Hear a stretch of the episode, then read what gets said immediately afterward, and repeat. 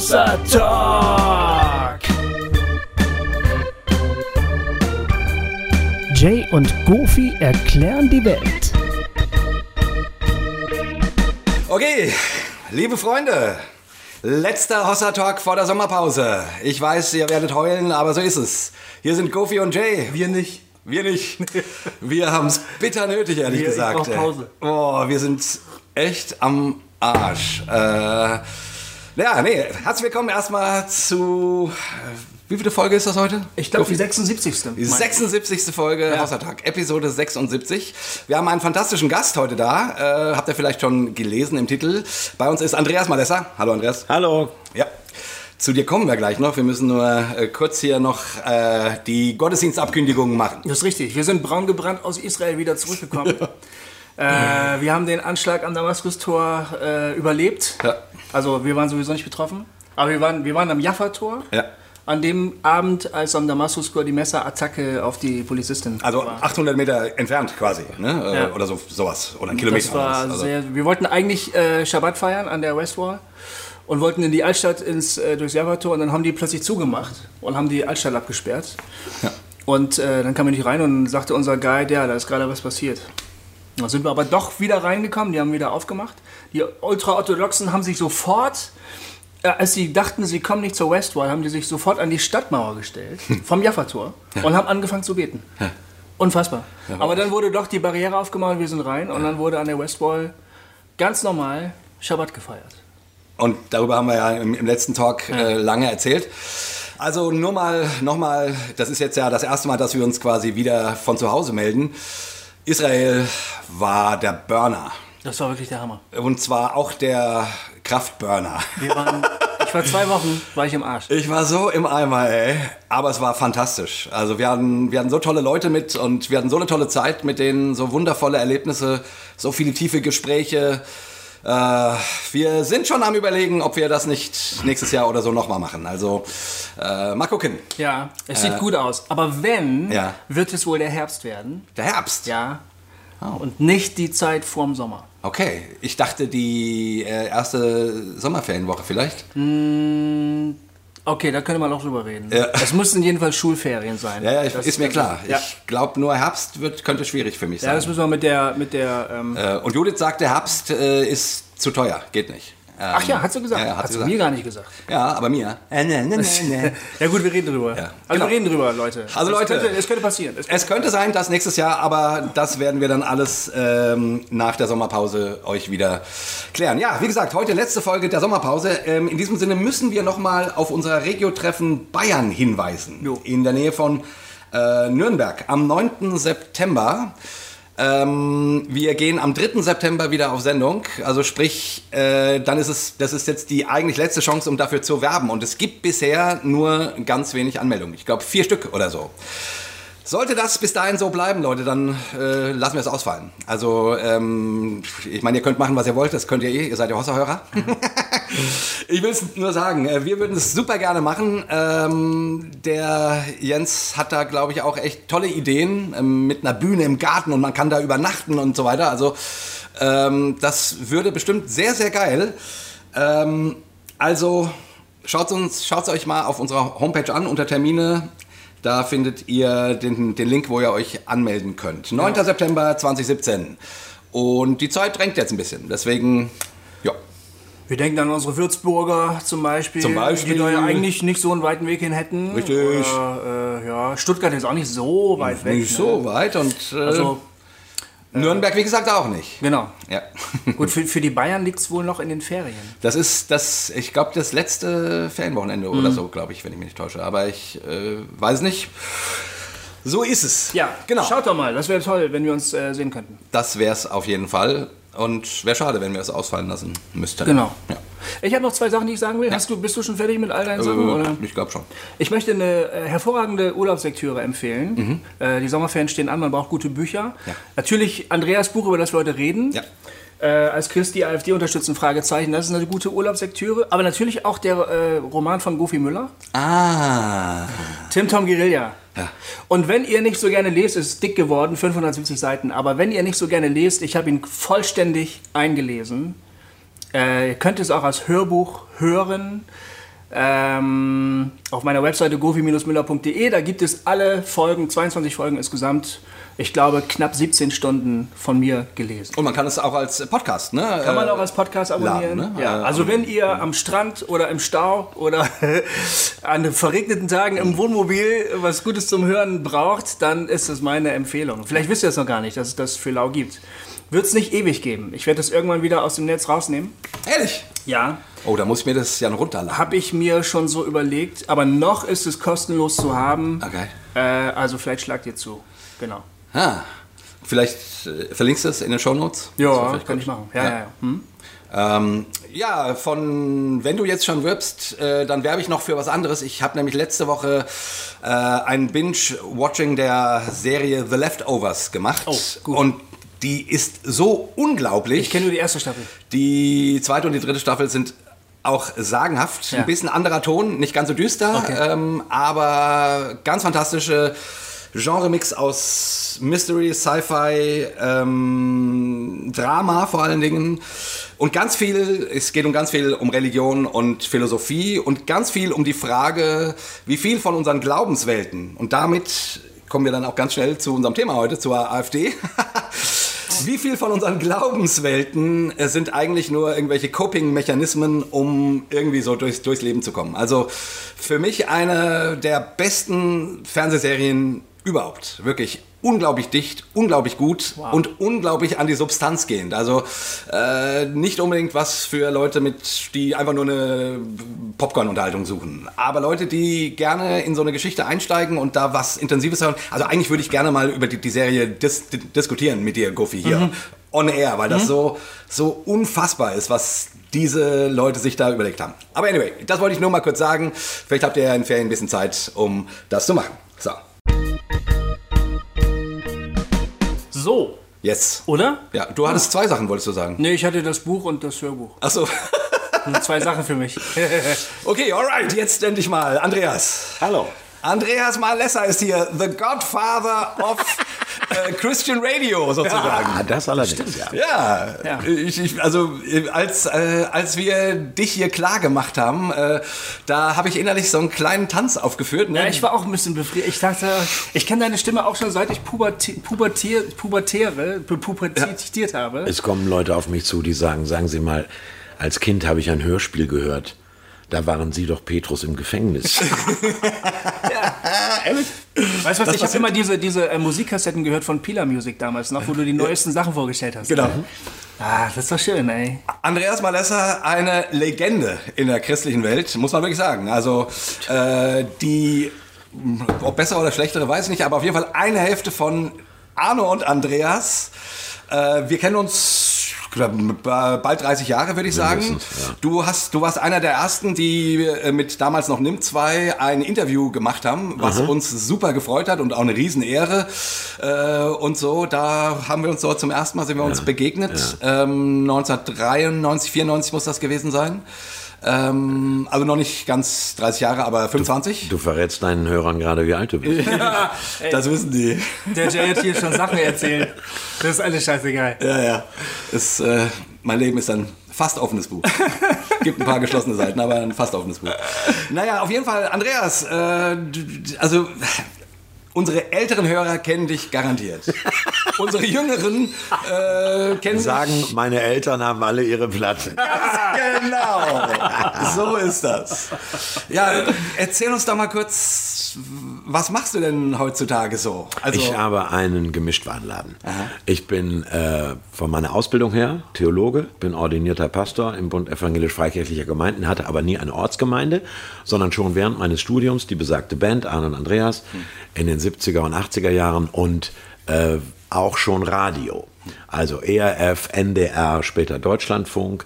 Das heißt, ich sitze zu Hause und nehme den Hörer ab oder öffne Mails. Punkt. Und da gibt es ARD-Sender, die einen Film wollen, Hörfunkprogramme, die ein Feature wollen, Verlage, die ein Buch wollen, Zeitschriften, die einen Artikel wollen und Kirchengemeinden oder Akademien oder Stiftungen, die einen Vortrag wollen. Und genau das ist der Mix aus im Wesentlichen äh, Hörfunk und äh, Referat. Ich bin zu ungefähr 100, manchmal 115, 120 Veranstaltungen im Jahr unterwegs.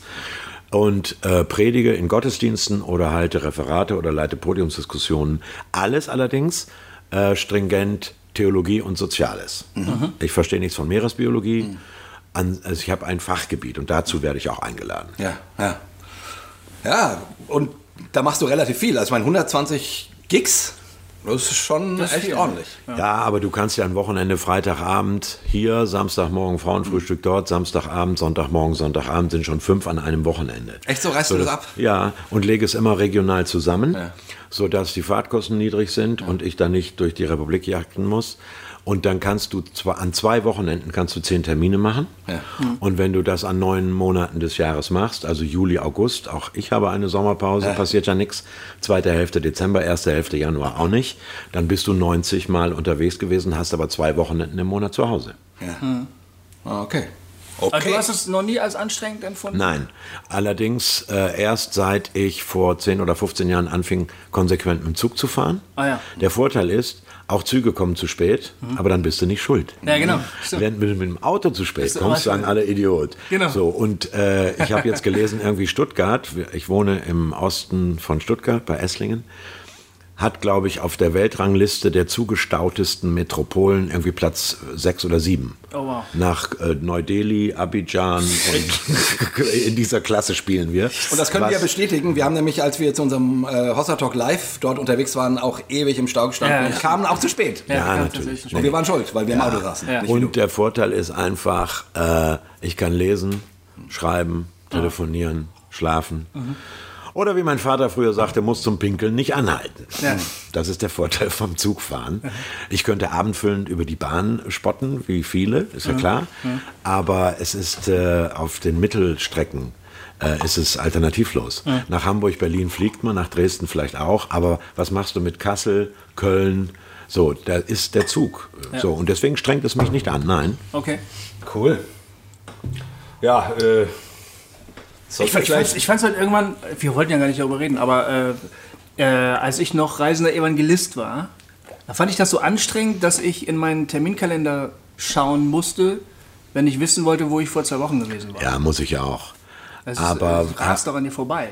Äh, richtig, in der Summe am Ende des Jahres rast es an dir vorbei. Aber das Geheimnis ist ja, dass für das Publikum, für die Leute, ist es das erste oder einzige Mal oder etwas ganz Neues. Und deshalb musst du jedes Mal so gut sein wie das erste Mal Ja. oder äh, gut vorbereitet sein. Ja. Routine riecht das Publikum sofort. Ja. Zweitens gibt es doch, und das ist eben das große Geschenk, äh, auch an, in den Orten, an die du dich nicht mehr erinnerst, ob es Knickbergen oder Pupshausen hieß, Menschen, die dich beeindrucken. Gespräche, Quartiergeber, ich schlafe gerne privat. Äh, was mache ich im Hotelzimmer? Glotz in meinen Laptop. Nö. Bei Leuten höre ich Lebensgeschichten. Da sammle ich übrigens auch Material für meine satirischen Kurzgeschichten. Du brauchst einfach nur das wirkliche Leben ein bisschen übertreiben und fertig ist die Satire. Und hinterher sagen die Leser, sagen Sie mal, das ist ja wie aus dem Leben gegriffen. Ich sage, ja, das ist es auch. und äh, insofern äh, macht es mir immer noch Spaß, Menschen kennenzulernen. Ja. Geschichten zu hören. Und daran erinnerst du dich. Du erinnerst dich dann nicht mehr, war das Donnerstag oder Freitag, aber du erinnerst dich, da war doch diese Frau mit dem schwerstbehinderten Kind oder da war doch äh, dieser Student, äh, der einen Bruder hat, äh, Selbstmord macht oder irgendwelche Geschichten. Also das ist äh, nach wie vor sehr bereichernd auch und inspirierend. Und jetzt hast du ein Buch geschrieben. Ja, nicht dein erstes. Du bist, ja, bist ja ein Vielschreiber Ja. und äh, du. Das ist ja dein Beruf. Ja, ist ja dein Beruf. ähm, ich bin da manchmal ein bisschen neidisch, weil ich, ich würde auch gerne schreiben, aber der Goofy ja schreibt und du schreibst und ich krieg das irgendwie nicht hin. Aber auf jeden Fall, anyway. Man muss dann vielleicht nicht so viel Serien gucken. Ja, das ist ja, ne, wir haben uns ja vorhin kurz unterhalten, ob wir eigentlich Hossa Talk zum Beruf machen wollen. Nein, wollen wir nicht, weil der Goofy will Kunst machen und der Jay will Fernsehserien gucken. so ist das. Okay, ähm, aber du hast beim Brendo Verlag jetzt gerade das Buch veröffentlicht als Christ die AfD unterstützen. Fragezeichen. Ein Plädoyer für Punkt, Punkt, Punkt. Das war der Trick. Das war der Trick. Warum Damit- ist das ein Trick? Weil ich hoffe, dass Menschen, die der AfD nahestehen oder meinen, dort würden ihre christlichen Werte am besten verwirklicht, das Wort ein Plädoyer für auf Ja. dem Cover sehen Ja. Das Buch in die Hand nehmen und erst so. beim zweiten Blick, wenn Sie es rumdrehen, lesen, biblische Prinzipien, christusbezogene Ethik und mutigen Widerstand gegen die Verachtung von Menschlichkeit, Demokratie und Rechtsstaat. Das heißt, erst auf der Rückseite merken Sie, dass es natürlich ein Buch kritisch gegenüber der AfD Ja. wird. Ich habe gedacht, das wäre so der positive Approach. Also man will ja nicht immer anti sein, So man will es ja auch. für etwas Yes. streiten. Natürlich. Also, äh, erstens, ich habe mir das nicht ausgesucht oder es drängte mich irgendwie. Äh, Genau, wie kam es dazu, dass du so ein... Ja, so genau. Es, es drängte mich jetzt nicht und ich habe leider nicht an Langeweile, wahrlich nicht. Und außerdem machst du dir mit so einem Buch äh, unter Umständen keine Freunde. Ja. Also habe ich, hat ein Verlag mich gebeten, den kannte ich gar nicht, also den Verlag schon, aber den neuen Verlagsleiter nicht.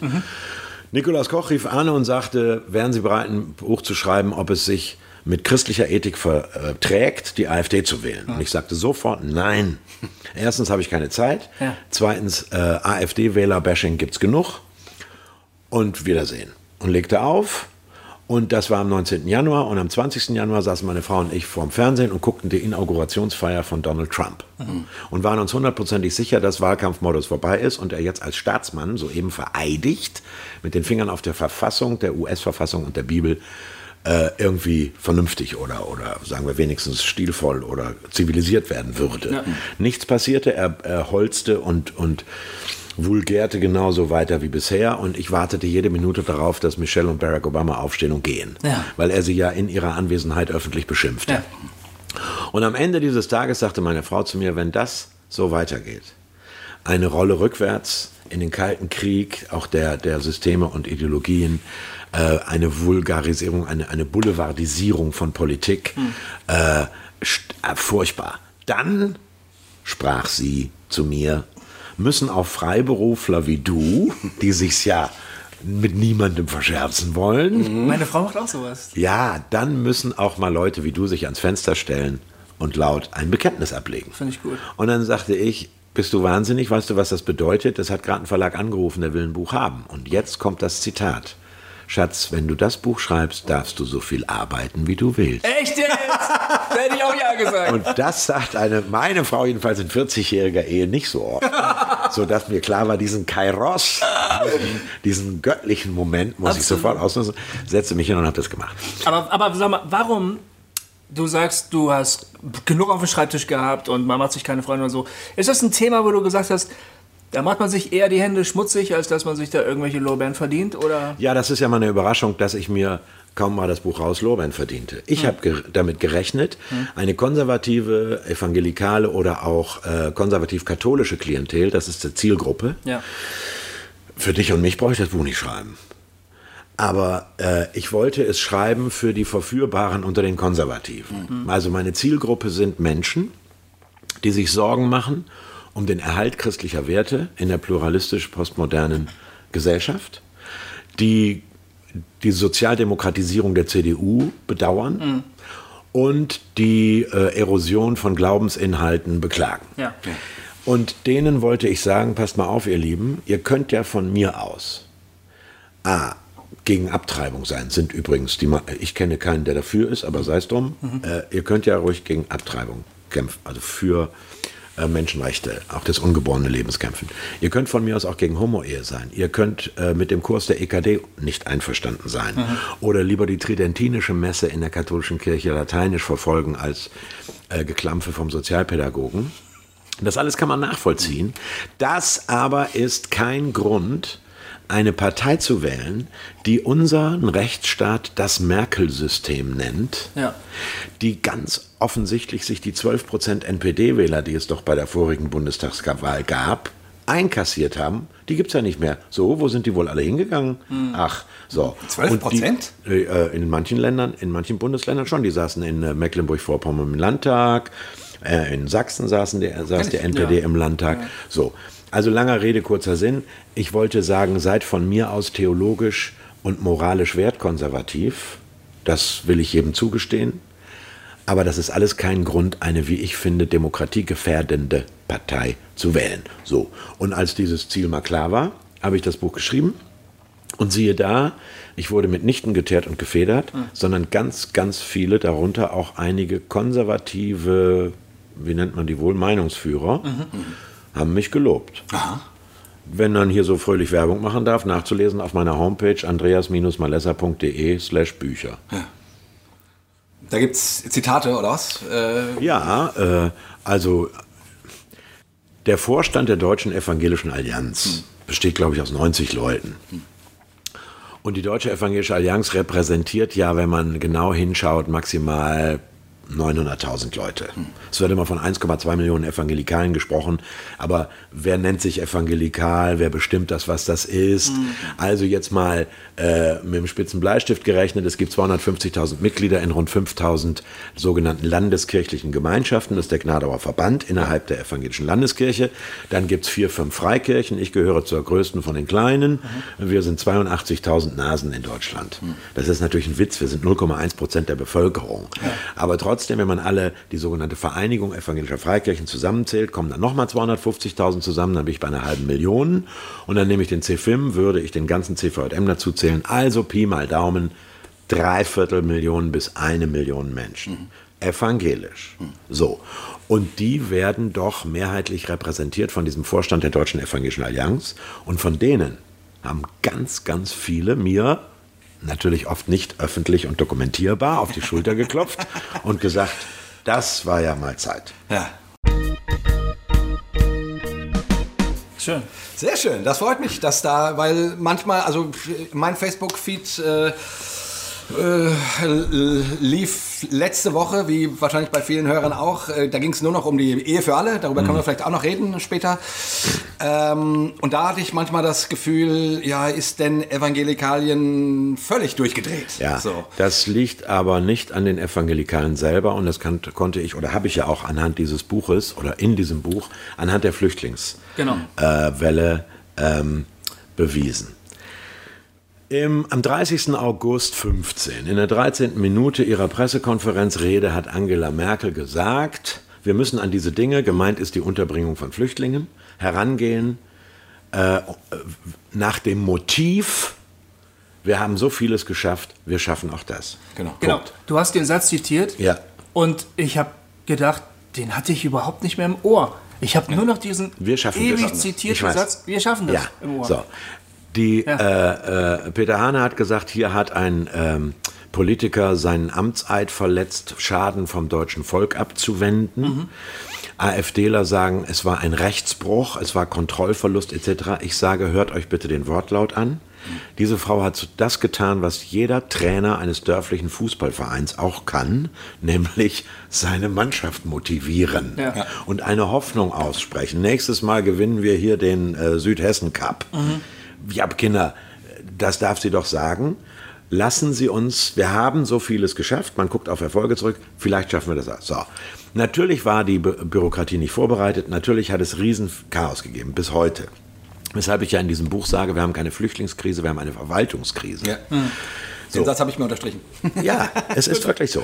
Äh, meine Frau und ich haben äh, sechs Syrer aufgenommen zu uns, weil wir eine große Wohnung haben und unsere äh, zwei Töchter erwachsen und aus dem Haus sind. Und sind dabei als Ping-Pong-Bälle zwischen Rathaus, Ausländerbehörde, Jobcenter, Arbeitsagentur und Landratsamt immer fröhlich hin und her geschmettert worden, weil wenn du einem Beamten fünf Fragen stellst, sagt er bei dreien, muss ich Kollegen fragen. Gehen Sie mal auf ein anderes Amt. So, das heißt, wir haben eine Verwaltungskrise, keine Flüchtlingskrise. 900.000 Flüchtlinge, von denen 300.000 wahrscheinlich nicht anerkannt werden können, weil sie keine echten Kriegsflüchtlinge oder politische Opfer sind, bleiben noch 600.000. Inzwischen wissen wir, von denen ist die Hälfte relativ gut ausgebildet, wird also irgendeine Lehre machen oder äh, tatsächlich Facharbeiter werden. 300.000 von den 600.000, die tatsächlich anerkannt werden können, sind schwer bildbar. So, da es aber 1,6 Millionen äh, neue Jobs im Billigsektor gibt, werden die Arbeit finden. Ja. Was heißt das? Weder plündern sie unsere Sozialkassen und liegen als Langzeitarbeitslose zehn Jahre dem, äh, dem Hartz IV auf der Tasche, noch nehmen sie irgendwem qualifizierten Arbeitsplätze weg. Genau. So, beide Sätze sind falsch. Die nehmen uns Arbeitsplätze weg oder die liegen uns auf der Tasche. Und die evangelikalen Häupter, sage ich jetzt mal, die Verbandsfürsten, die Vorsitzenden von irgendwas, Generalsekretär dies und das, haben sofort im Sep von September bis November alle völlig eindeutige, lupenreine Papiere veröffentlicht und eine offizielle Erklärung abgegeben, biblisch begründet. Du sollst den Fremdling in deinen Mauern nicht unterdrücken und bla bla bla bla bla. Haben sich für Flüchtlingshilfe ausgesprochen. Ja. Und an der Basis, gut, ich habe natürlich nur einen äh, kleinen Ausschnitt, aber ich habe noch nirgendwo eine Gemeinde getroffen, die nicht in irgendeiner Weise ehrenamtlich Flüchtlingsarbeit macht oder eine Ausländergemeinde angedockt hat. Ja. Das heißt, oben und unten ist die Haltung zu Flüchtlingen bei Evangelikalen vollkommen eindeutig pro. Ja. Und nun gibt es ein Wochenblatt, das immer so tut, als wären alle Evangelikalen von Angst vor Islamisierung äh, beseelt. Dass du auch munter zitierst? Dass ich munter zitiere und dass ich für eine konsequente Schädigung des Rufs von Evangelikalen halte, ja. weil äh, nach 40 Jahren dieses Blattes sich in der Öffentlichkeit die Faustformel durchgesetzt hat, Evangelikale finden, Schwule gehören nicht in die Kirche, Frauen nicht auf die Kanzel, äh, Frauen, äh, Mütter an den Herd und äh, Kinder nicht in die Kita. Und das ist das ganze Glaubensbekenntnis von, ist natürlich dummes Zeug. Und der Islam äh, kommt, so. um uns äh, so. das Leben zur Hölle zu machen. Ja, und damit fällt man mit dieser äh, wirklich wöchentlich geschürten Angst vor Radikalen, die es natürlich gibt. 600 oder 700 Gefährder, wie halt der Messias sagt, sind natürlich 600 zu viel. Und äh, was weiß ich, 20.000 Salafisten sind auch zu viel, schon recht. Mhm. Nur, mit diesem permanenten Misstrauen säen und Hass schüren gegen Muslime fällt man ja ausgerechnet den demokratiewilligen und dialogfähigen und den friedlichen in den Rücken. Das ist der Punkt. Oh. So, das heißt, Schön, dass du äh, sagst. ja, also wenn ich jedem, wenn ich jedem türkischen Gebrauchtwagenschrauber unterstelle, dass er in Wirklichkeit den Dschihad will und nur darauf wartet, mich als Christ verfolgen zu können, das ist böswillige Unterstellung und wird all, gerade jenen äh, zahlreichen Muslimen nicht gerecht, die sich, die übrigens äh, ihren Wunsch nach einem demokratiefähigen Islam mit dem Leben bezahlt haben während des arabischen Frühlings. Mhm. Was war denn 10, 11, 12, 13, Kairo, Damaskus und so weiter? Das heißt, es gibt Menschen, die für die Demokratiefähigkeit des Islam, für eine Reform des Islam oder gar für eine kritische Lektüre des Koran ihr Leben gelassen haben. Ja. So. Und denen kommen wir jetzt mit, dem, äh, mit, dem, mit der Anforderung, jeden Tag einmal öffentlich sich zur Demokratie bekennen zu sollen. Das tun die längst, weil sie Steuern zahlen, ihre Miete entrichten, äh, einen deutschen Pass besitzen und zur Arbeit gehen, was weiß ich. Naja, und alles das, äh, diese klassischen Themen der AfD, der Angstmacherpartei für Deutschland, habe ich halt so kurz wie möglich auf 112 Seiten abgehandelt. Ja, und was du machst, ist, dass du diese bisschen verschwurbelten äh, Vorwurf, also Vorwürfe und dieses Raunen, dieses angstvolle Raunen, das konfrontierst du einfach mit Fakten. Ja. Statistiken. Ja. Äh, oder du zitierst eben Merkel mal im Wortlaut, was sie damals eigentlich wirklich gesagt hat. Mhm.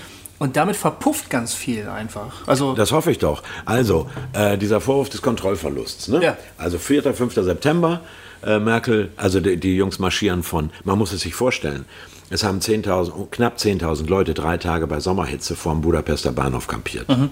Kannst du dir vorstellen, wie das aussieht? Mhm. Wie dieser Platz aussieht und die Einkaufszentren ringsum und die Klos von Starbucks sind alle schon vollgeschissen? So, ist doch klar, dass die sich irgendwann auf den Weg machen. Geht gar nicht anders. Ja. Das heißt, es marschieren jetzt Leute auf der M1 nach Wien, kommen in Nickelsdorf an, der Grenzbeamte ist völlig fertig ja. und nachts, äh, nachts um vier ruft Feimann, damals Kanzler in Österreich, Angela. Merkel an Aha. und sagt, was sollen wir machen? Hier stehen äh, Chaos, eine absolute Notsituation. Und sie entscheiden, keine Wasserwerfer, keine äh, Gummiknüppel, keine Geschosse, durchwinken. Hilft nichts. Mhm. Durchwinken. Mhm. Ja, zugegeben, das ist ein kurzzeitige Nichtanwendung geltenden Rechts. Ja, es ist ein kurzzeitiger Kontrollverlust. Ja. Derselbe hat am 9. Oktober 89 stattgefunden, als die ähm, Bürgerrechtler in Leipzig auf der Ringstraße waren. Mhm. Da hat nämlich irgendein russischer Kommandant entschieden, ihr Soldaten bleibt in der Kaserne. Ja. Gorbatschow ist es zu verdanken, dass kein Blut geflossen ist. Ja. Fertig. Und am 9. November gab es einen kompletten Kontrollverlust durch die Grenzverletzung von zigtausend Leuten, die über die Mauer gesprungen sind. Mhm. So. Mhm. Damals haben wir Gott gedankt und gejubelt. Genau. Und das für ein Wunder gehalten. Und, es für, und haben äh, gesagt, kein, so. Und jetzt muss ich sagen, äh, Das war eine Notsituation. Ja. Deswegen jetzt äh, Feimann und Merkel und sonst noch wem Rechtsbruch, Kontrollverlust und sonst noch was vorzuwerfen oder Verletzung des Amtseides ist Quatsch.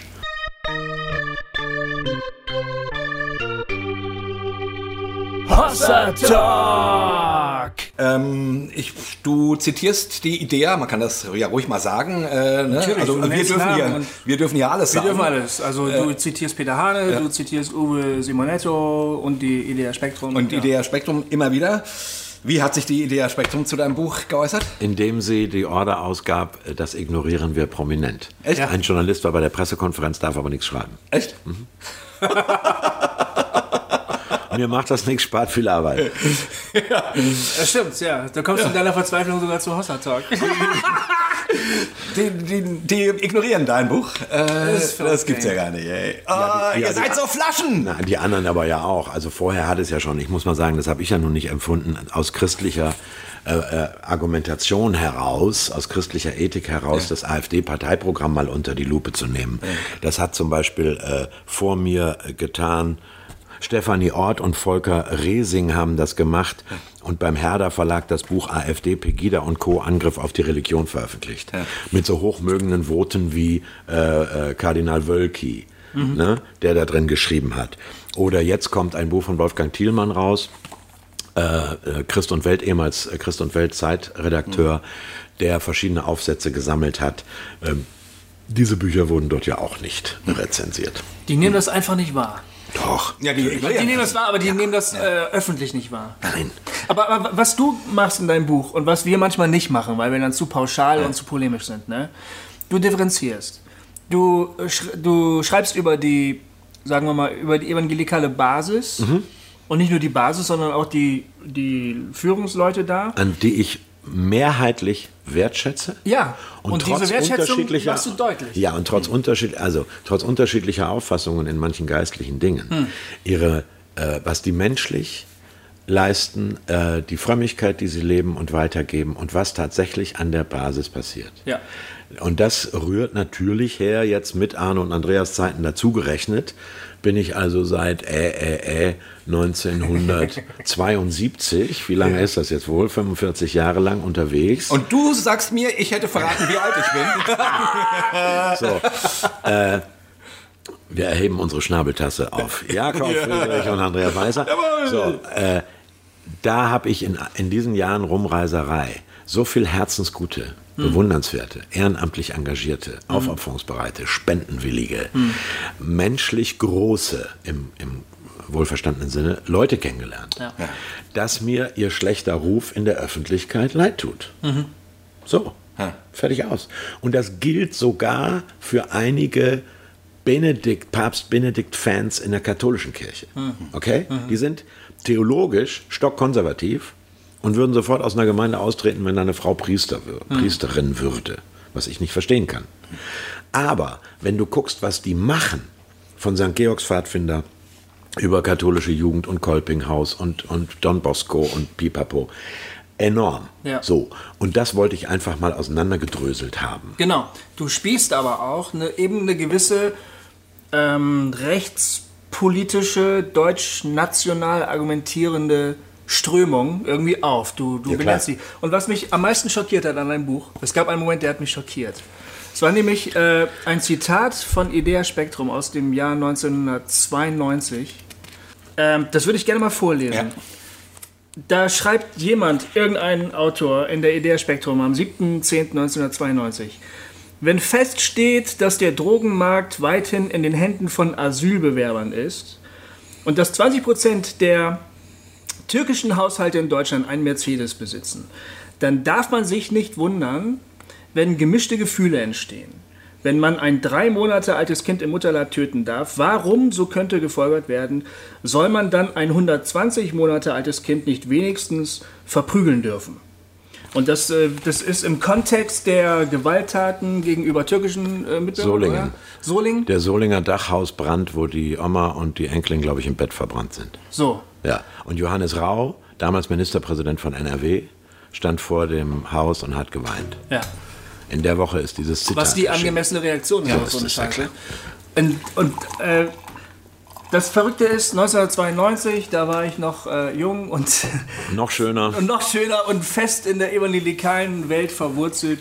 Und wir haben damals über die Idea-Spektrum gelächelt und haben sie nervig gefunden. Aber wir haben das Hässliche an, diesen, an dieser Haltung überhaupt gar nicht bewusst wahrgenommen.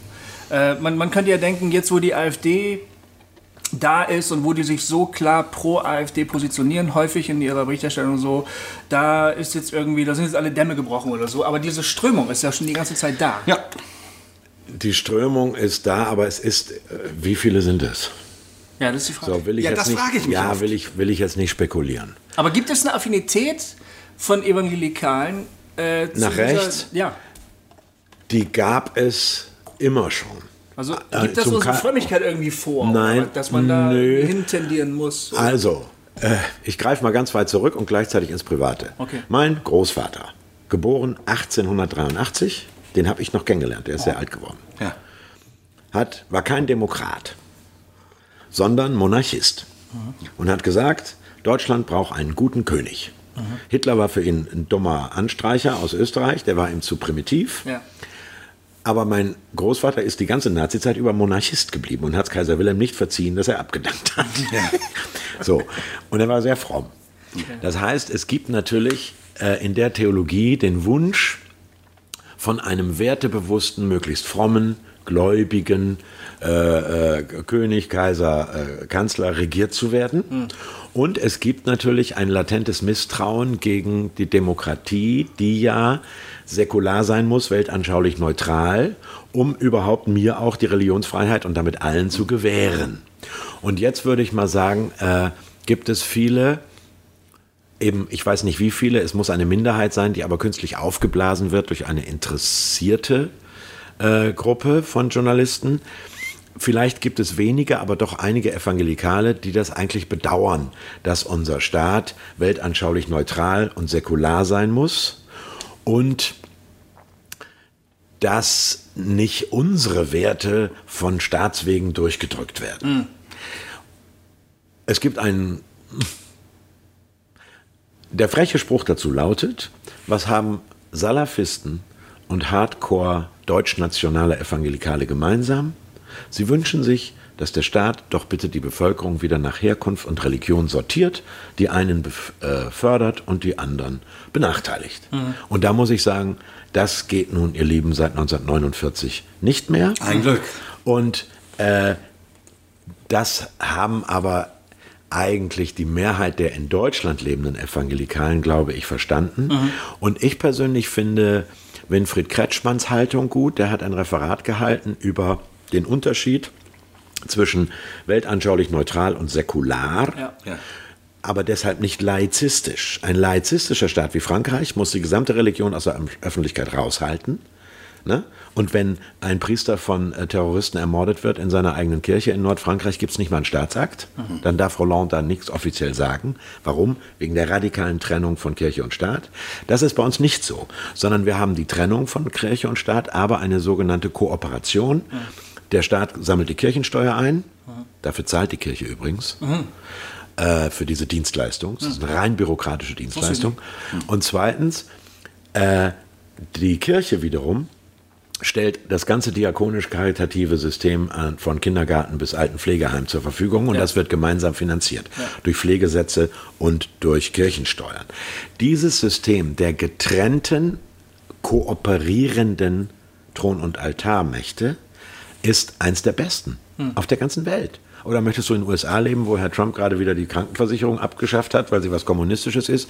Also wir leben, wenn dir nämlich das Ohrläppchen bricht und du bist auf Hilfe angewiesen, äh, äh, und das sage ich als alter Mensch, Ein sehr alter Mensch. dann haben wir eins der besten Systeme. Und dazu möchte ich gerne, und dazu bekennen sich Evangelikale auch, die, die ein bisschen nachdenken. Und das jetzt äh, abhobeln zu wollen. Sei es übrigens von Seiten der FDP und der Linken, Ja. die alle schon mal drüber nachgedacht haben, wie wäre es, wie schön wäre es doch ohne Kirchensteuer. Ja. Oder es abhobeln zu wollen von der rechten Seite, nach dem Motto, wir bestimmen, was deutsch ist, was christlich ist, was werteorientiert ist und machen dann so eine sanfte Theokratie daraus. Beides halte ich für eine Gefährdung. Ich fand das ganz spannend, weil du es gerade ge gesagt hast. Dieses, äh, du zitierst ja dieses äh, Referat von dem Kretschmann. Ja. Ähm, und da, da, ich würde da gern mal einen, einen Teil zu, ähm, einen Teil daraus vorlesen, weil ich den, ähm, der ein Stück weit, mh, ja, einfach weil ich das sehr gut fand. Ähm, es braucht Gemeinschaften, die gemeinsame Werte haben und leben, die Beziehungen und Verbindlichkeiten fördern, Solidarität stärken. Der freiheitliche demokratische Staat lebt aus moralischen und sozialen Qualitäten und Quellen von Menschen, die sich auf, verbindlich, äh, die sich auf verbindende Normen, gemeinsame Maßstäbe und eine Vorstellung von Gerechtigkeit, Zusammenleben und Solidarität verständigen können. Diese Gemeinsamkeiten sind aber nicht einfach schon da, sondern sie werden gelebt, gelernt, vermittelt, gestiftet. Eine solche Gemeinschaft ist die Gemeinschaft der Gläubigen, die Kirchen, die wichtigste und wahrscheinlich größte und bedeutendste Gemeinschaft unserer Zivilgesellschaft. Mhm. Referierte ein grüner Ministerpräsident, fügte hinzu, das seien die Familien hoffentlich auch und setzte noch einen obendrauf. Der Staat muss sinnstiftende Gemeinschaften, also auch die Religionsgemeinschaften, das ist wieder ein Zitat jetzt, ähm, also auch die Religionsgemeinschaften fördern, weil er eben selber keinen Sinn stiften kann und wenn er freiheitlich bleiben will, auch gar nicht darf. Eben. Er muss in religiösen Fragen neutral bleiben, damit sich die Bürger in ihren religiösen Überzeugungen unterscheiden dürfen. Der Staat duldet die Religion deshalb nicht nur, er fördert sie. Mhm. Ja. Ja, und das ist eben so differenziert, dass es manche nicht kapieren. Der Staat ne, stiftet keinen Sinn. Böckenförde, Zitat, ein, ein ehemaliger Verfassungsrichter, der gesagt hat, der demokratische Staat ist auf Werte angewiesen, die er selber nicht garantieren kann oder herstellen kann. Herstellen tun das Familie, Kirche, Schule. So. Oder irgendwelche politischen äh, Gruppierungen. So, wir sind, ich weiß nicht, wie viele zigtausend Vereine es in Deutschland gibt, Stiftungen etc.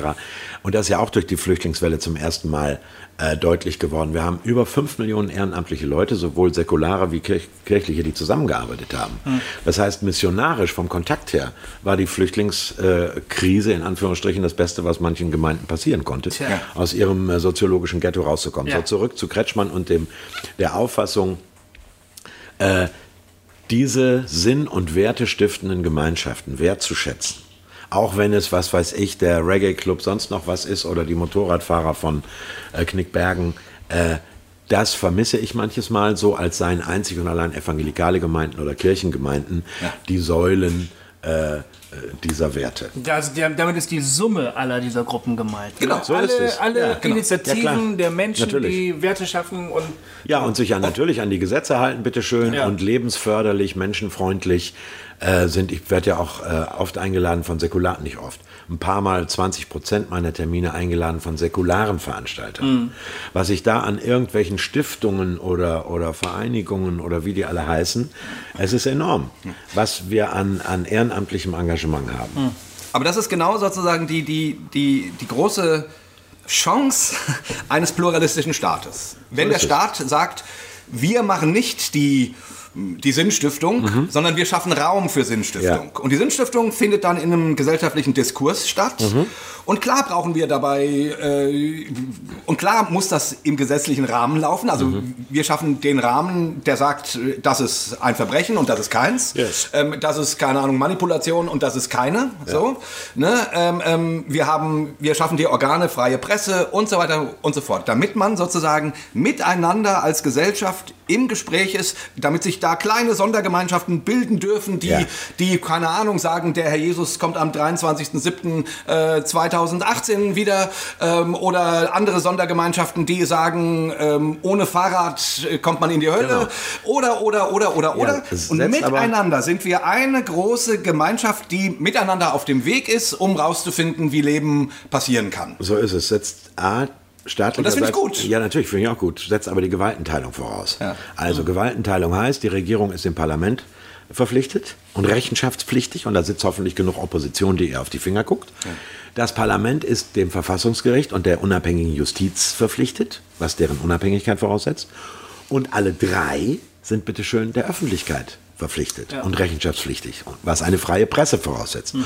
Und meine Sorge ist, alle nicht demokratiewilligen Autokraten bis hin zu Diktatoren gehen ja zuverlässig als erstes auf Justiz und Medien zu. Ja. Trump ist Präsident geworden, weil er einen Verfassungsrichter besetzen möchte. Das ist die wirkliche Macht.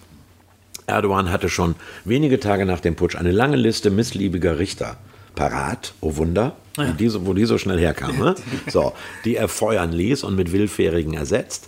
Orban hat Fernsehsender geschlossen. Kaczynski in Polen ist gegen die Presse vorgegangen. Interessanterweise derselbe Typ Autokrat, egal ob in einem westlichen Land oder in einem islamischen Land wie der Türkei, gehen als erstes auf die Gewaltenteilung los. So. Und wenn ich dann von Frau Petri, der ehemaligen Vorsitzenden der AfD, in einem Interview und Gespräch in der Zeit mit Katrin Göring-Eckardt lese, der Paragraph 16a, äh, politisch Verfolgte genießen Asyl, sollte durch ein Gnadenrecht des Staates ersetzt werden. Da merke ich, die wollen Autokraten. Genau. So, oder wenn ich im Parteiprogramm der AfD lese, Koranschulen sollten polizeilich geschlossen werden, solange äh, der Islam keine Reformation durchlaufen hat und keine Aufklärung wie der christliche Glaube. Dann stelle ich mir das mal praktisch vor. Zuverlässiger kann man Teenager nicht radikalisieren, als wenn man die Polizei ihre Schule schließen lässt. Und- Was für ein Quatsch. Ja, und die nächste Frage ist, äh, ähm, ne, jetzt fällt einem natürlich ein, als sie die, als sie die Moslems holten, ähm, tat ich nichts, denn Ich war kein kein Moslem. Moslem. Yes. Als sie die Schwulen holten, tat ich nichts, ich war ja nicht schwul. Ja. Mhm. Als sie die, als sie die, als sie die. Und als sie mich holten, war keiner War mehr keiner da, mehr der da. irgendwas sagen konnte. Von wem ist das eigentlich, das Zitat? Whatever. Naja, mir fällt es gar nicht ein. Unsere Hörer wissen es bestimmt. Ähm, wie dem auch sei. Ähm, ja, was ich sagen wollte, war dieser, also dies, die Chance eines Demo, einer demokratischen Welt. Yes. Das ist eine anstrengende Chance. Ja. Ja, vor allen Dingen, ne, weil wenn jetzt keiner aufpasst und, und dieses System so vor sich hin äh, rödelt, dann wird uns ja auf einmal die Ehe weggenommen. Weil wir haben uns die Ehe ausgedacht als fromme Menschen und jetzt kommt einfach das Parlament und beschließt, dass äh, Ehe nicht mehr zwischen Mann und Frau, sondern zwischen Mann und Mann und Frau und Frau und so. Und da sieht man doch die Erosion der Werte, könnte man jetzt ja sagen als, als äh, konservativer Christ. Äh, wenn man nicht aufpasst und wenn es da nicht eine starke, starke Kraft gibt, die aufpasst, dass die Werte nicht alle verschwinden, dann braucht man ja nur eine Mehrheit im Parlament und dann wird all sowas abgeschafft einfach. Ja, das wäre jetzt äh, sehr, sehr, sehr, sehr, sehr, sehr, sehr vereinfacht. Aber es gibt Eingemachtes, an dem auch unser Staat nicht vorbeigeht, wohl aber ideologisch festgelegte Systeme wie der Kommunismus und religiös festgelegte Systeme wie islamische Theokratien, Saudi-Arabien oder äh, die, die äh, Emirate. Heißt, die Menschenrechtscharta von 1949 gilt bei uns immer noch. Unser Grundgesetz in Verantwortung vor Gott und den Menschen, so fängt unser Grundgesetz an. Die Würde des Menschen ist unantastbar. Das heißt, wir haben und äh, wir haben Eingemachtes in unseren Verfassungstexten, das vom Gesetzgeber garantiert wird. Und jetzt kann man sich in einzelnen Fragen ärgern. Man mag sich über äh, den Bildungsplan der Grünen in Baden-Württemberg ärgern und dann Feurio schreien, äh, sexuell Frühsexualisierung, Umerziehung, also Umerziehung, allein das Wort. Ich glaube nicht, dass das die protestierenden Eltern selber erfunden haben. Äh, klingt ja nach sowjetischem Arbeitslager oder Nordkorea. Also da würde ich sagen, selbst dem durchgeknalltesten Kultusminister ist das nun nicht vorzuwerfen. Im Übrigen wissen Eltern ganz genau, wie man Unterrichtsinhalte äh, konterkariert zu Hause. Wenn Eltern eins wissen, dann das. Ja. Da wird also alles, sollte nicht so heiß gegessen werden, wie es gekocht wird. Jetzt kann man sich ärgern über die Legalisierung gleichgeschlechtlicher Partnerschaften als Ehe. Nochmal, das sind Fragen, die meines Erachtens eben nicht an, an die Grundwerte der, des Selbstbestimmungsrechts des Einzelnen, der Würde des Menschen, der Religionsfreiheit, der Meinungs- und der Versammlungsfreiheit rühren, der Presse, der Kunst und der Wissenschaftsfreiheit rühren. Das ist doch der Punkt. Wir können oben in der Wohnung mal die Wände tapezieren oder eine andere Tür einbauen. Aber unten am Fundament und da, wo Strom, Gas und Wasser die Stellschrauben sind, sollten wir bitte nicht fummeln. Das tut die AfD aber. Und das tut auch mancher Evangelikaler, der um der Durchsetzung seiner vordergründigen moralischen Ziele willen das System beschädigt. 81 Prozent der Evangelikalen in den USA haben das getan, als sie Donald Trump wählten. Der brauchte nur zu sagen, ich bin gegen äh, Abtreibung. Und schwupps haben jene Leute, die in Ohnmacht gefallen sind, als Jermaine Jacksons Nippel zu sehen war, wir erinnern uns, einen Mann gewählt, der sich damit brüstet, jeder Frau in den Schritt greifen zu dürfen. Was ist das denn für eine Unglaubwürdigkeit? So, und jetzt haben wir im Weißen Haus eine Handtaschendesignerin sitzen, die von niemandem gewählt wurde, auf nichts eingeschworen ist, aber im Oval Office sitzt.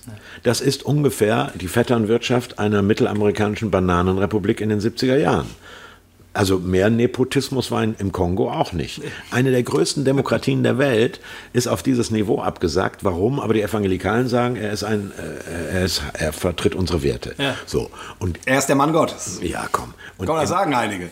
so, und im, äh, im Kleinen fürchte ich, dass es auch hier passiert, dass man nicht unterscheidet zwischen politischem Tagesgeschäft und einer Streitkultur, einverstanden. Und dann kann man es von mir aus bedauern, dass die ohnehin ja längst existierende eingetragene äh, Partnerschaft von gleichgeschlechtlichen Paaren nun Ehe genannt werden darf. Ich finde den Slogan Ehe für alle nicht gut. Es, das ist Quatsch, es ist nicht Ehe für alle. Also Polygamie zum Beispiel geht Nee, nicht. das steht ja gar nicht zur das Wort Debatte. Ehe, genau, es steht gar nicht zur Debatte. Es müsste eigentlich nur heißen, hallo, wir haben die seit Jahren bestehende eingetragene Partnerschaft, nunmehr Ehe genannt. Und ob meine Ehe mit meiner Frau äh, deswegen Schaden nimmt, habe ich bis jetzt noch nicht gemerkt. Äh, ich würde vorschlagen, dass nur jene sich öffentlich zu Wort melden, die mindestens einen Homosexuellen kennen, befreundet sind oder in der Familie haben. Das ist eine Erfahrung auch in evangelikalen Kreisen. Es lässt sich immer leicht am Fenster lärmen, solange man nicht persönlich betroffen ist. Ja. Und dann sieht das nämlich ganz anders aus. Und komischerweise hat noch niemand gemerkt, dass die Ehe, die doch sonst immer als Auslaufmodell befürchtet wurde, ja. ein wahnsinnig begehrter Ja. Zustand sein muss, wenn alle Schwulen plötzlich verheiratet sein wollen. Das ist der Witz, den ich quasi nicht verstehe. Also ich verstehe schon, dass Leute sagen, ja, Ehe, das ist ein, ein Trademark, äh, Mann Ja, ist und es auch. Frau Ja. und so. Die Ehe ist auch ein Trademark. Ja, Die würde ich. Familie ist der, da bin ich, bin ich hundertprozentig, wenn man so will, auf evangelikalen Linie. Es gibt, äh, Familie ist durch kaum was zu ersetzen. Ja. Und äh, es steht ja höher im Kurs als je zuvor. Das ist doch der Witz. Ja, genau. Also Von das einer Erosion sagen. der Familienwerte kann überhaupt keine Rede sein. Also die, die, die ähm, mag man ja so, so sehen. Ich, ich würde, also ich würde sagen, gesellschaftlich tut es der normalen Mann- und Frau-Ehe keinen Ab Abbruch, wenn auch Homosexuelle, die sich das wünschen, die ja nun mal auch Bürger dieses Staates sind und so weiter, ähm, die, die ihre Beziehung gleichgestellt haben wollen, wenn man das denen erlaubt.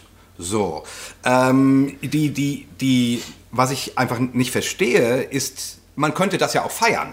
Man könnte sagen, wow, äh, die Ehe ist begehrt.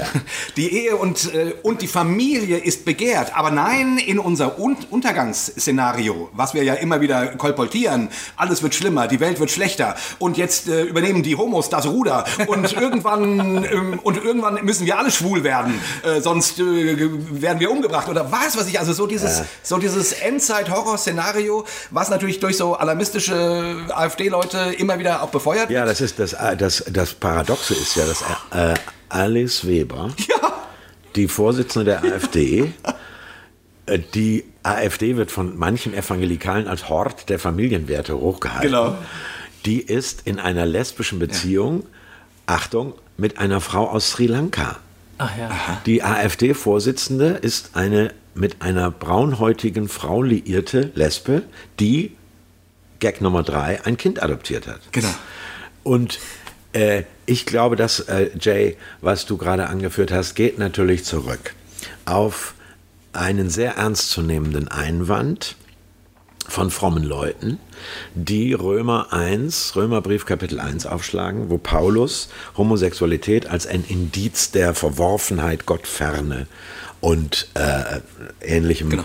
äh, markiert und sagen, ich kann als Gemeinde nicht segnen oder gar zur Ehe trauen vom Traualtar, was in der Bibel eindeutig negativ behaftet ist. So, und da sage ich, also, Ihr müsst es doch gar nicht segnen.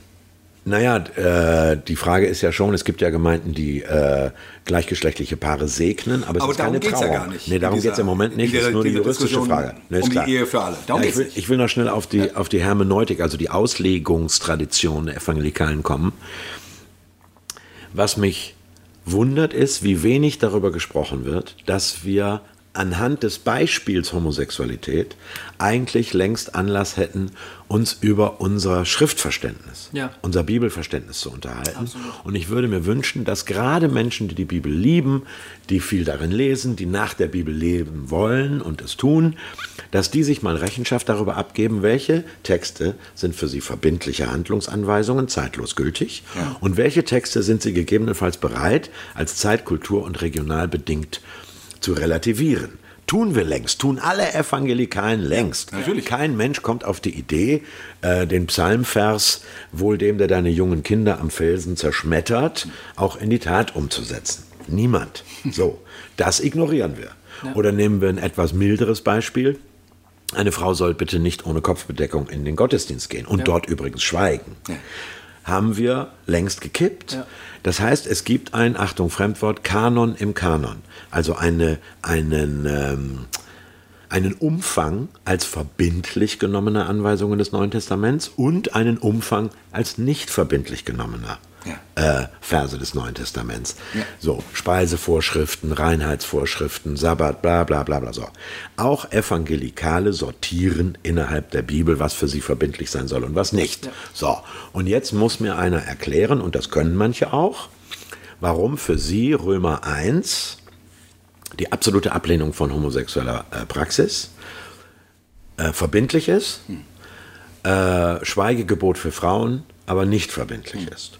Sei es drum, wenn das jemand aus Glaubensüberzeugung so denkt, dann soll er von mir aus bedauern, dass die CDU sich jetzt äh, für die Anerkennung der Homo-Ehe eingesetzt hat. Ich bitte nur darum, die drei Felder, moralische Beurteilung, theologische Beurteilung und juristische Beurteilung nicht dauernd zu vermengen. Ja.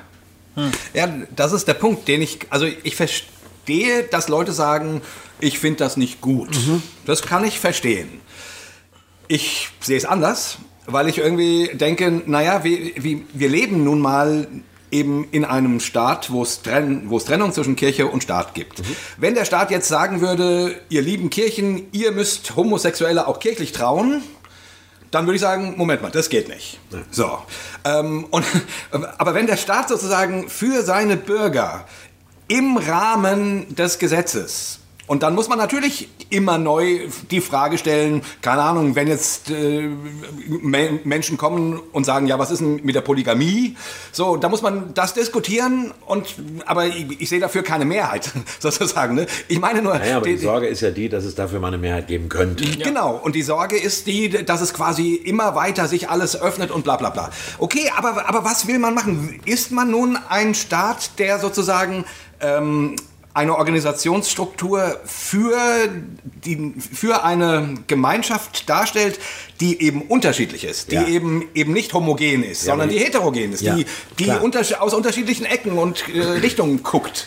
Und dann muss man dem Rechnung tragen. Fertig. Schon, wovor natürlich Wertkonservative Angst haben, ist die normative Kraft des Faktischen. Heißt, wenn du irgendetwas lang genug tust, ne, Zur Regel. dann wird es zur Regel und der Staat kann, da sind wir wieder bei dem Thema, weder Sinn noch Werte selber stiften, sondern ist angewiesen auf Sinn und Werte, die andere herstellen. Der Staat kann immer nur nachträglich in Gesetze fassen, was bereits gelebt wird. Beispiel. Ich habe im Führerscheinunterricht im zarten Alter von 18 Jahren gelernt, der Abstand zum vorausfahrenden Fahrzeug muss deinem Tempo entsprechen oder umgekehrt. Du darfst nicht schneller fahren als der, ein Meter. Wenn du 60 fährst, brauchst du 60 Meter Abstand zum vorausfahrenden Fahrzeug. Ist bei unserer heutigen Verkehrsdichte und bei den ABS-Bremssystemen völlig illusionär. Ist nicht mehr. Es war in den 60er Jahren strafbewehrt, Unverheiratete bei dir übernachten zu lassen. Es gab einen Kuppelparagraphen. Ja, das galt als Kuppelei. Wenn die Nachbarn sahen, dass da ein Mann und eine Frau bei dir übernachten und sich nicht ganz sicher sind, ob die verheiratet sind, konnten die dich anzeigen. So, es war bis Mitte der 60er Jahre äh, möglich, dass ein Mann den Arbeitsplatz seiner Frau kündigt, ohne es ihr zu sagen. Der brauchte nur bei ihrem Chef anrufen und sagen, die kommt nicht mehr. Baff. Ehrlich? Es, ja, es war bis in die 60er Jahre üblich, dass eine Frau zum Konto eröffnen bei der Sparkasse die Unterschrift ihres Mannes brauchte. So, heute lachen wir darüber, 40, 50 Jahre später, hat sich geändert. So, was hat sich eigentlich in evangelikalen Gemeinden geändert? Antwort, ich habe es erlebt, ich habe mit der ersten baptistischen Studentin zusammen studiert. Ja. Und damals war das, damals, liebe junge Hörerinnen und Hörer, wir reden hier über das Jahr Jahrhunderte. 1975. 1975 bin ich meine erste Griechischstunde äh, schon eingestellt. Da war die Diskussion, dürfen Frauen Pastorinnen werden? Ist heute überhaupt keine Frage mehr. Ja, überhaupt keine Frage, Naja, gut, leider nicht. aber mehrheitlich nicht so. Ja. Dann war ich, warte, Augenblick, 80, 81 hat der erste mir bekannte Freikirchenpastor äh, einen, den Zerbruch seiner Ehe erlitten, ist geschieden worden und hat nicht seine Gemeinde verloren und seinen Job. Das heißt, die Kirche hat zum ersten Mal einem, der seine Frau und Familie verloren hat, nicht auch noch den Arbeitsplatz weggenommen. Ja. Das ist jetzt auch schon wieder 35 Jahre her. So. Und insofern, dann ist doch die berühmte Frage nach dem unverheiratet Zusammenwohnen. Als wir als Arne und Andreas unterwegs waren, gab es Gemeinden, da wurde jemand, der mit seiner Freundin geschlafen hatte, nachweislich ohne verheiratet zu sein, aus sämtlichen Ämtern Mitarbeit der Gemeinde gekippt. Wolltest du das heute mit allen Menschen zwischen 18 und 30 machen, äh, gäbe es überhaupt keine Mitarbeit mehr. Aber solche Gemeinden gibt es immer noch. Ja, gut, dann äh, liebe Grüße an irgendwelche Seitentäler des Siegerlands, aber es, äh, äh, die, das Leben, das Leben ist einfach darüber hinweggegangen. Und äh, die Gemeinden haben sich auch mit solchen Dingen ab. Ich, bei uns war es doch noch äh, die, die Diskussion, ob Schlagzeug vom Teufel Richtig, ist. Verstehst du? So. Skat spielen. Kennst du noch Jürgen Neithardt? Ja, Eigentlich kennst du den noch? ja natürlich. Die, und dann, Vorträge. ja, und es hat dann irgendwann mal äh, ein, ein Tribunal gegeben, da waren wir irgendwie vorgeladen. Ach ja. Und dann stand jemand auf und hat gesagt, es sei wissenschaftlich bewiesen, dass die Schallwellen eines E-Basses, also eines, elektrischer, eines elektrischen Basses, sich nierenförmig im Raum verbreiten und bei äh, Damen zu Hormonausschüttungen führen. Verstehst du? Also Ja. eine erhöhten Um- um- Empfänglichkeit. Die waren Sexuelle- billiger, ne? Die Ja, pass auf, und billiger. daraufhin, daraufhin sagte unser Bassist, siehste, und ich spiele Bass und Bass, aber glaubst du, es kommt mal eine in meine Garderobe? so, damit, haben wir, damit haben wir dem Ganzen die Spitze abgebrochen, da lachen wir heute drüber. Also langer Rede, kurzer Sinn, der Staat kann immer nur nachträglich das bereits praktizierte Leben in Formen fassen, schützen. Und das ist natürlich die Sorge, dass eine allgemeine Erosion stattfindet. Nur, ich würde mal sagen, es war keine Werteerosion, dass Gewalt in der Ehe heute strafbewehrt ist, was es in den 60er Jahren nicht war. Ja. Ja. Ich würde sagen, es ist keine Erosion von Werten, dass eine Scheidung heute nicht mehr nach dem Schuldprinzip läuft, Ja. sondern man feststellt, zum Scheiden gehören immer zwei und das hat sich halt zerrüttet. So, etc., etc. Und in der Summe, muss ich ganz ehrlich sagen, glaube ich ja, zumindest von der deutschen Geschichte sagen zu können, wir leben in der menschenfreundlichst gesonnenen Gesellschaft, die es auf diesem Stückchen Land je gegeben hat. Wenn du mal die, die Zeitstimmung äh, vergleichst. Mein Großvater sagte bei dem Wort Franzose, Komma, der Erbfeind. Immer. Immer. Ja, Franzose der Erbfeind. Das war ein, ein Begriff. Verstehst du? Franzose der Erbfeind. Wie krass. Und dann habe ich später mal gesagt, so wird man kein Renault-Händler. Ne? äh, wenn du dir die militaristische Stimmung vor dem Ersten Weltkrieg anguckst. Jeder Stoß ein Franzos, jeder Tritt ein Brit, jeder Schuss ein Russ. So, das wurde auch in Kirchen skandiert. Ja, ja. Ähm, morgen kommt der Weihnachtsmann, kommt mit seinen Gaben. Äh, tata, tata, Schießgewehr möchte ich gerne haben. Äh, hör dir mal die Kinderlieder aus den 20er Jahren an. Oder dann von Nazi-Zeit brauchen wir gar nicht reden. So. Und wenn ich mit, und dann der, die, die versteckten Nazis in den 60er Jahren, die alle prima überlebt haben, hat er keine Stunde Null gegeben. Sondern die ganzen braunen Funktionäre haben doch prima weitergemacht in der Medizin, in der Justiz, in der Wissenschaft. So. Verglichen damit haben wir heute, ohne irgendwas schönreden zu wollen, die moralisch sensibelste, die menschenfreundlichste, die verantwortlichste Mehrheitsgesellschaft, die wir je hatten. Und darüber sich zu freuen, stünde auch Christen zunächst mal an. Ähm, es fehlt an Zivilcourage nach wie vor, schon recht. Ähm, ich weiß nicht, ob ich den Mut besäße, wenn zwei Nazis auf eine schwarze Frau losgingen, dazwischen zu gehen in der U-Bahn. Ich bin auch kein Held. Aber von der allgemeinen Stimmung her haben wir eine ausgesprochen humane oder humanisierte Gesellschaft. Ja. Und diese positive Stimmung wird meines Erachtens zurzeit systematisch kaputt gemacht von einer AfD, die Misstrauen sät, die in jedem äh, anders aussehenden Menschen eine Bedrohung sieht oder einen Futterneid entwickelt. Äh, die öffentliche Atmosphäre auf Bahnhöfen, Flugplätzen, Plä äh, Straßencafés, Fußgängerzonen. Äh, um die ist es mir zu tun. Runtergebrochen auf die äh, Alltagssituation. Und als Meryl Streep bei der Golden Globe Verleihung Donald Trump ja nicht erwähnte, aber sagte, wenn der mächtigste Mann der Welt auf der Bühne vor johlendem Publikum Parkinson und MS-Kranke nachäffen darf, ihre äh, ungelenkten Bewegungen, dann hat er damit dem einfachen Mann auf der Straße die Erlaubnis gegeben, das auch zu tun. Ja. Was kommt dabei raus in der Dorfkneipe von, von äh, Hintertupfingen? So, und deswegen finde ich, sollten wir uns als Christen an dieser Humanisierung des öffentlichen Raums beteiligen. Machst, Ja. du dir, machst du dir Sorgen? Amen. Ja. Also, weil du hast das System beschrieben und du hast beschrieben, wie gut es ist, wie gut es auch greift. Ja, Aber es ist unterwanderbar. Oder? ja natürlich Es, man ist das. Die Demokratie ist verletzlich und zwar mit ihren eigenen Mitteln. Wenn unsere Großeltern das Wort Machtergreifung 33, nee, ergriffen hat er die Macht erst, als er bereits gewählt war. Und zwar demokratisch und ganz legal. So, äh, Hitler ist an die Macht gekommen, weil eine Mehrheit der Deutschen ihn und sein Programm genau so wollte. Punkt. Das Wort Machtergreifung ist schon eine Beschönigung. In der Türkei sehen wir es gerade, Ja. in den USA sehen wir es gerade. Ja.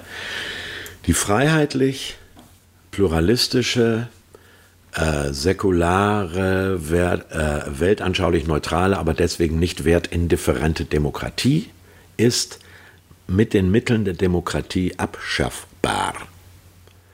Und das erleben wir in Polen, äh, das erleben wir in Ungarn, in der Türkei sowieso. Und du siehst es ja daran, dass zum Beispiel Türken in Deutschland unsere Versammlungs- und Meinungsfreiheit, Meinungsfreiheit dazu benutzen, Ja. um sie bei sich zu Hause abzuschaffen. Ja. Das ist nie der trächtig. Äh, insofern- möglich eben in Ja, diesem ja, System. ja, und es geht nicht anders. Ja. Du kannst nicht, ne, und das ist dann, deswegen eiern die ja dann rum, Ja. ob der Erdogan jetzt einen Saal kriegt oder nicht. Genau. Äh, das ist ganz schwierig. Und deswegen mache ich mir so gesehen schon Sorgen, äh, weil die Demokratie mit ihren eigenen Mitteln zu schlagen wäre. Ähm, es ist nun dieses Jahr Bundestagswahl.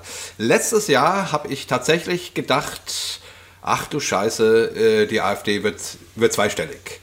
Jetzt hoffe ich, dass es doch nur einstellig ist. Äh, und dass sie, ich nehme an, sie werden reinkommen, da loswerden wir die nicht, glaube ich. Äh, aber wie, wie schätzt du das ein?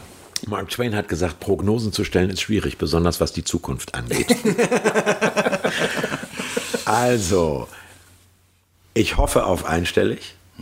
Ich hoffe, dass sie sich noch bis zur Bundestagswahl in ihren eitlen Machtkämpfchen selber zerfleischen, weil äh, Fundis und Radikale geben ja keine Ruhe. Die müssen ja so lange etwas spalten, äh, übrigens parallel äh, im evangelikalen oder katholischen Raum auch, bis ich mit mir selbst nur noch zum Abendmahl gehen kann, weil alle anderen äh, nicht rein genug sind. Ne? Immer reiner, immer kleiner. Dieser Mechanismus, diesen, diesen Mechanismus gibt es auch im, im äh, politischen. Daran sind äh, äh, zum Glück, sage ich mal, an dieser Selbstzerfleischungsmechanismus sind alle radikalen Parteien in der Regel gescheitert und darauf hoffe ich auch bei der AfD. Nee, Sorgen macht mir was anderes, unabhängig davon, ob sie am 24. September ein- oder zweistellig in den Bundestag einziehen, dass ähm, unakzeptable Unverschämtheiten, empörendes Zeug äh, plötzlich akzeptabel wird. Oder dass also die Maßstäbe verschoben werden. Wenn Konrad Adam, einer der Gründer der AfD, sagt, wenn ich in der U-Bahn so wenig Deutsch höre, dann fühle ich mich hier nicht mehr zu Hause. Ob in dieser U-Bahn Geschäftsleute ausländischer Firmen, Projektmitarbeiter, Au-pair-Mädchen, Studenten, Austauschstudenten, Touristen oder Kriegsflüchtlinge sind, ist ihm wurscht. Die sollen bitte alle Deutsch reden und Deutsch aussehen. Hier wächst ein subtiler Rassismus heran, ähm, der fr äh, früher für No-Go-Areas in MacPom reserviert war, hätte ich fast gesagt. Schwed und Cottbus würde ich jetzt als äh, Schwarzer nicht besuchen damals. Wenn das jetzt allgemeiner Konsens wird, äh, wenn also man eben wie Donald Trump äh, äh, spastisch Gelähmte wieder nachäffen darf, Ja. das macht mir Sorgen. Was ist mit der öffentlichen Stimmung? Ich bin oft äh, mit dem Zug in kleinen Orten. Da kommst du dann mit der Regionalbahn an und äh, bin manches Mal zu früh. Kirche noch zu, Hausmeister noch nicht da. Wo gehe ich hin? In ein Café, was offen hat. Das sind dann manches Mal so ein bisschen abgerockte Sportsbars. Jetzt kommst du auf einem 5000 Einwohner Kaff in die einzige offene Kneipe, die um 17 Uhr mir ein Cappuccino servieren kann. Da steht das übliche Feuchtbiotop an der Bar und guckt Fußball. Ne? Und natürlich sehen die, dass ich da nicht reinpasse. Was ist das denn für einer? Der hat einen Schlips um. Wo- Wer ist das wohl? Und so. Macht ja nichts. Ich kriege da meinen Cappuccino, äh, lese mein Manuskript nochmal und gehe nach einer Stunde wieder raus. Was wäre, wenn ich eine dicke schwarze Frau wäre? Oder eine besonders hübsche junge schwarze Frau? Was wäre in dieser Sky Sports Bar in Vordertupfingen? So. Und wenn die da nicht mehr sicher ist, auch übrigens abends um elf nicht mehr sicher wäre, dann hätte die AfD ihr, sag ich mal, Stimmungsziel erreicht. Ja, und das sollte hoffentlich verhindert werden. Und das ist ein Schlusswort. Das ist eigentlich ein, ein Schlusswort. Ich, Ja. ich, ich muss Ja. noch ein Ding bringen. Ja. Und zwar ähm, einfach nur noch mal, weil ich so witzig finde, die, die, äh, ich habe jetzt, als diese ganze Debatte um die Ehe für alle war, letzte Woche, wie gesagt, mein, in meinem Facebook-Feed kam nichts anderes mehr vor. Wirklich, äh, zwei Tage lang nichts anderes. Da habe ich plötzlich gedacht, Mann, oh Mann, jetzt hat die AfD echt ein Problem. Äh, nämlich, äh, weil eigentlich wäre das genau ihr Ding, wo sie schreiben müssen, ja, und wir haben es immer gesagt. Und jetzt haben sie dann eben gerade ihre Vorsitzende, äh, um weltoffener gelten zu wollen. Äh, und ich, sorry, ich muss das einmal n- nur noch mal sagen, da musste ich kurz lachen, weil ich irgendwie dachte, ja, alles falsch gemacht. alles falsch gemacht, liebe AfD. Konnte natürlich keiner ahnen, dass das jetzt so schnell geht. Ähm, aber äh, meinst du, die, die, die, die, also was ich bei der AfD immer nicht ganz kapiere, ne? Ähm, die wollen irgendwie alles sein, habe ich so das Gefühl. Oder die haben sich noch nicht wirklich gefunden. Nein, die haben einfach nur zwei Themen gegen Islamisierung, gegen Flüchtlinge, gegen Ausländer. Äh, denn die eigentlich interessanten ursprünglichen Themen von ihrer Gründung, Februar 13, ähm, was wird mit Europa, wenn wir zwar einen gemeinsamen Euro haben, aber keine gemeinsame Verfassung, äh, wie, wie viel verschuldet darf Griechenland noch werden oder jetzt Italien etc. Die wirklich interessanten, Tarifpolitik, Währungspolitik, äh, Europapolitik, Wirtschaftspolitik, die können die ja gar nicht mehr. Die haben ja alle, die davon was verstehen, rausgeschmissen. Das ist eigentlich eine andere Partei. Ja, natürlich. So, die sind ja ihrerseits von innen braun gekapert worden. Ja. Und da muss ich sagen, mit diesem schmalen Programmchen, das die jetzt haben, da steht ja nichts drin. Äh, und die Klimaveränderung wird geleugnet, ne? Ist irgendwie, ja. So, da kann ich nur sagen, äh, das äh, macht mir äh, keine Sorgen, dass das wirklich mal mehrheitsfähig wird. Das macht mir keine Sorgen. Ich möchte bitte, dass sowohl der ganzkörper tätowierte Muskeltürsteher als auch die katholische Nonne, als auch die schwarze Schönheit auf High Heels friedlich nachts um eins nebeneinander an einer S-Bahn-Station stehen dürfen. Und hinfahren, wo sie wollen. So. Und da kann nicht nur der Staat, so viel Polizei haben wir auch nicht. Und so viel Überwachungskamera auch nicht. Und die können auch nur zuschauen, wenn jemand zusammengeschlagen wird.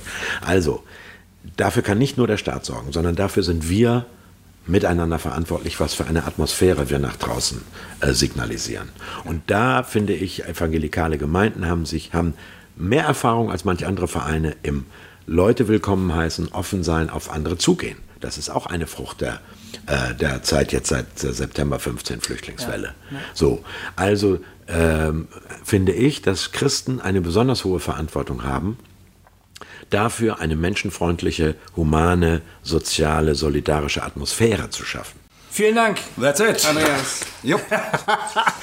Dankeschön. Wir kamen heute kaum zu Wort. Hast du es gemerkt, Goofy? Nee, ja, ich fand das gut. Ja, ja. Im Brendo, sonst noch mehr? im Brendo Verlag erschien, äh, ist das Buch erschienen von Andreas Malessa als Christi AfD unterstützen? Fragezeichen. Ein Plädoyer für Punkt, Punkt, Punkt. Zum Beispiel für lieber Verständnis als Verachtung.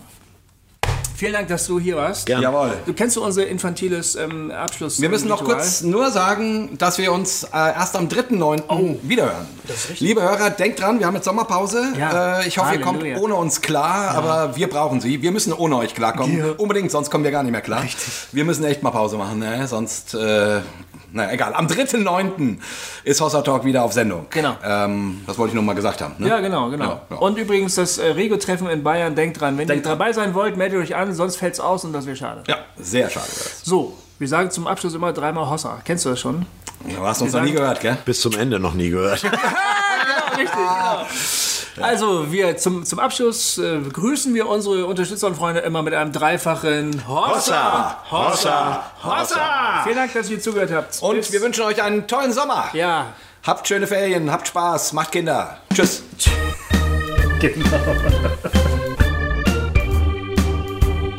Hossa Talk. Jay und Goofy erklären die Welt.